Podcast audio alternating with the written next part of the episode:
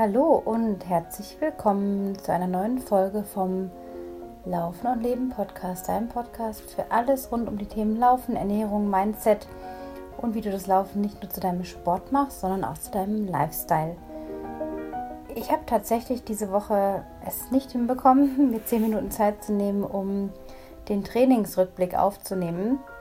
Habe mich dafür auch erst eine Runde quasi ja äh, schlecht gemacht und gedacht, Mensch, das geht doch nicht, Anna, warum kriegst du das nicht hin? Aber der Rhythmus ist einfach nach wie vor kein wirklicher Rhythmus. Es äh, ist wieder irgendwie alles anders, als man das manchmal so plant. Ähm, in meinem Leben ist gerade enorm viel Flexibilität gefragt, vielleicht bei dir auch.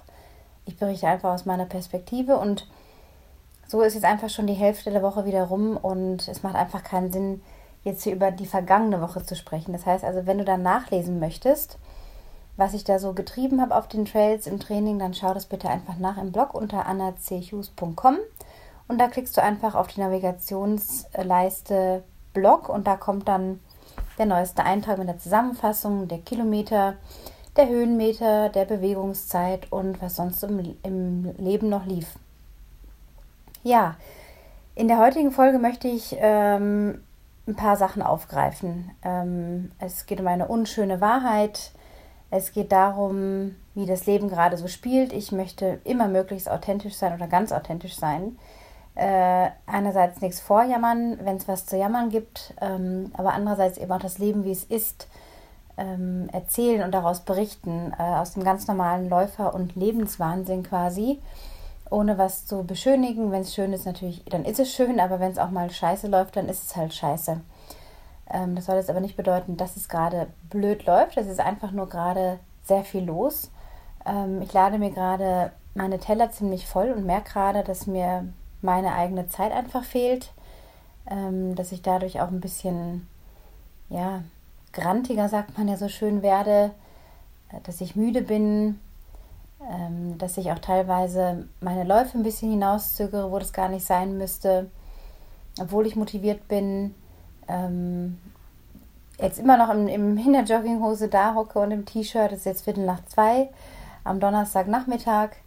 Äh, die Kinder nicht da sind, die sind bei ihrem Papa seit fast einer Woche. Und ja, ich mit meinem Partner die Zeit verbringen darf.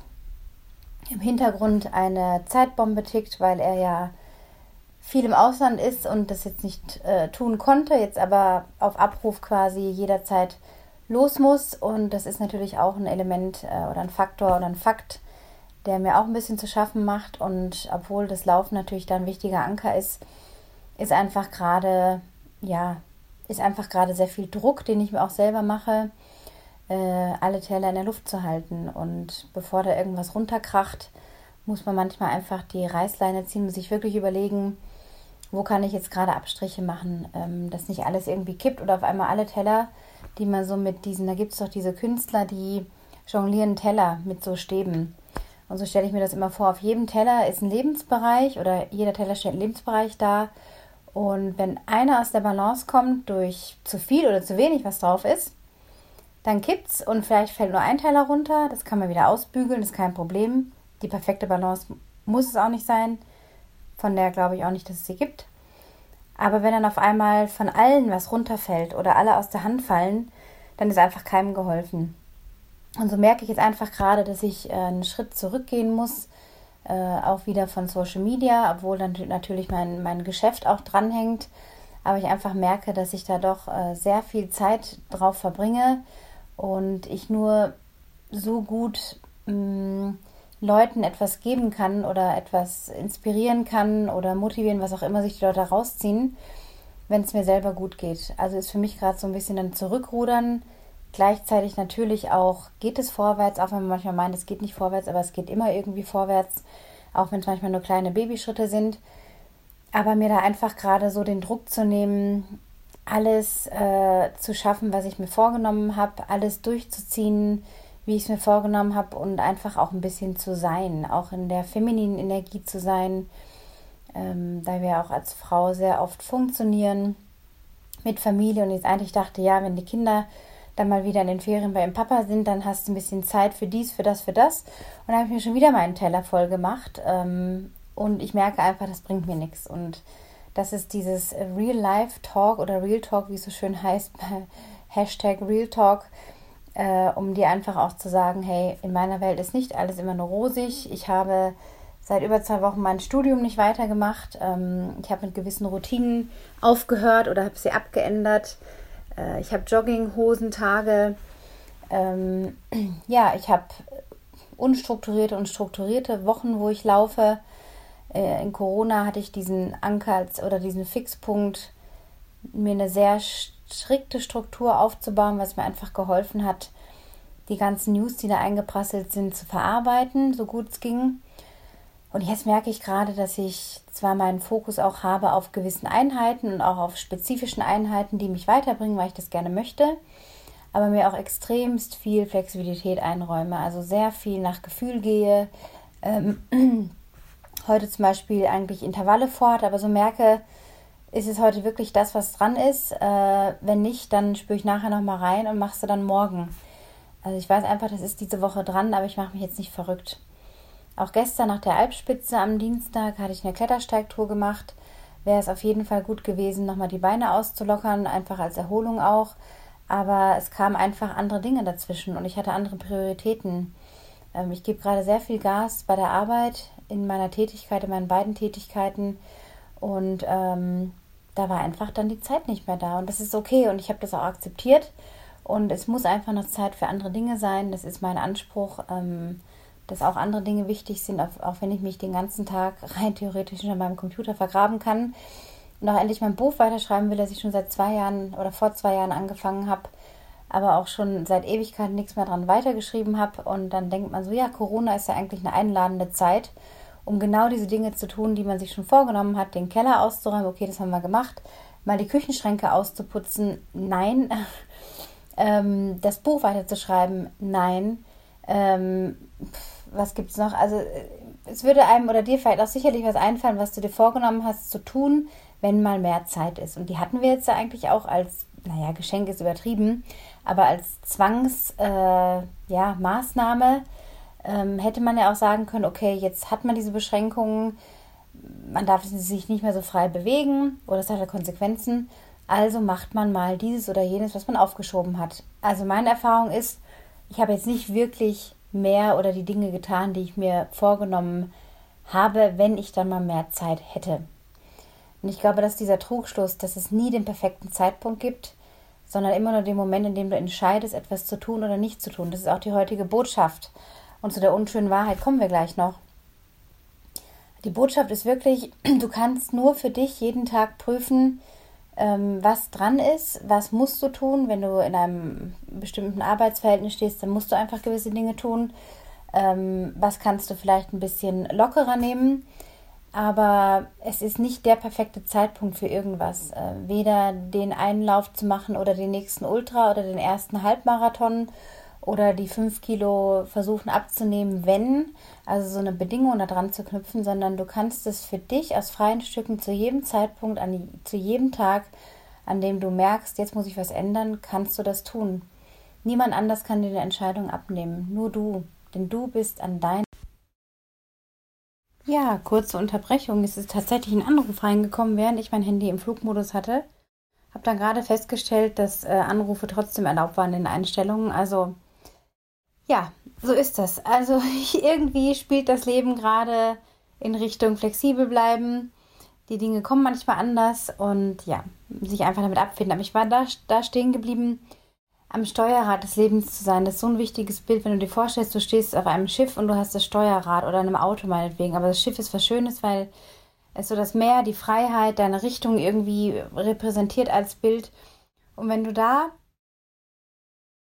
dir vorstellst, du stehst an diesem Steuerrad und navigierst, dann bestimmst du die Richtung. Niemand anders lenkt dich irgendwo hin oder du lässt dich auch nirgendwo hin lenken.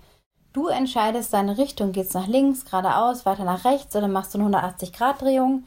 Und das ist der Punkt. Also sich nicht auf irgendwas da draußen zu verlassen in deinem Äußeren, sondern dein Ding zu machen.